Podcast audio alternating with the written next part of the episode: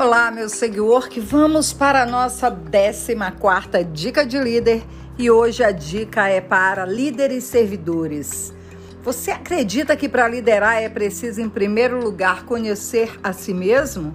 Pois é, alguém que não conhece a si mesmo dificilmente conquistará outras pessoas e, principalmente, alguém que não conhece a si mesmo nunca vai conquistar os seus próprios sonhos porque a liderança começa com a vontade de transformar os próprios hábitos em comportamentos. Bom, mas mesmo que alguém não tenha nascido com a capacidade de ser líder, ela pode transformar suas ações para conquistar autoridade e influência. Mas para ter isso, você precisa de autoconhecimento. Bom, de hoje em diante, alguns estudos têm trazido a claridade com foco na liderança servidora e como normalmente eu opto pela liderança servidora, eu estou aqui para falar da importância e do diferencial de ser um líder servidor. Mas existem algumas qualidades de um líder servidor e é sobre essas qualidades que eu vou conversar com você agora. Bom, para eu ser uma líder servidora e você um líder servidor, o que precisa estar em primeiro lugar é a confiança, a credibilidade que as pessoas têm em você, nos seus serviços, no seu processo, a credibilidade que você passa com a sua postura profissional, com a sua ética, com a sua firmeza, com a sua confidencialidade. Confiança e credibilidade, elas geram fé, elas geram segurança, elas geram firmeza nas suas ações.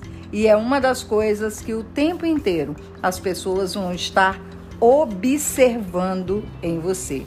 E como, e como servir é se colocar à disposição, eu foco na liderança servidora para melhorar os relacionamentos, para potencializar os relacionamentos e fortalecer a confiança. A liderança servidora, ela tem um foco muito grande, muito fortalecido na confiança e na humildade.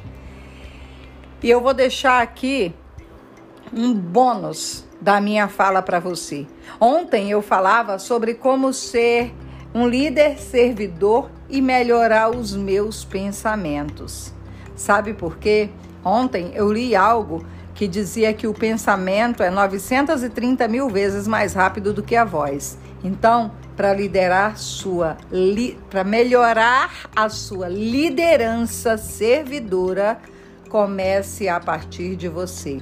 O autoconhecimento, o enriquecimento dos seus pensamentos, porque nós sabemos que a riqueza, ela surge em resposta a várias demandas que estão dentro da sua cabeça. A partir do que você pensa, a partir do que você materializa dos seus pensamentos.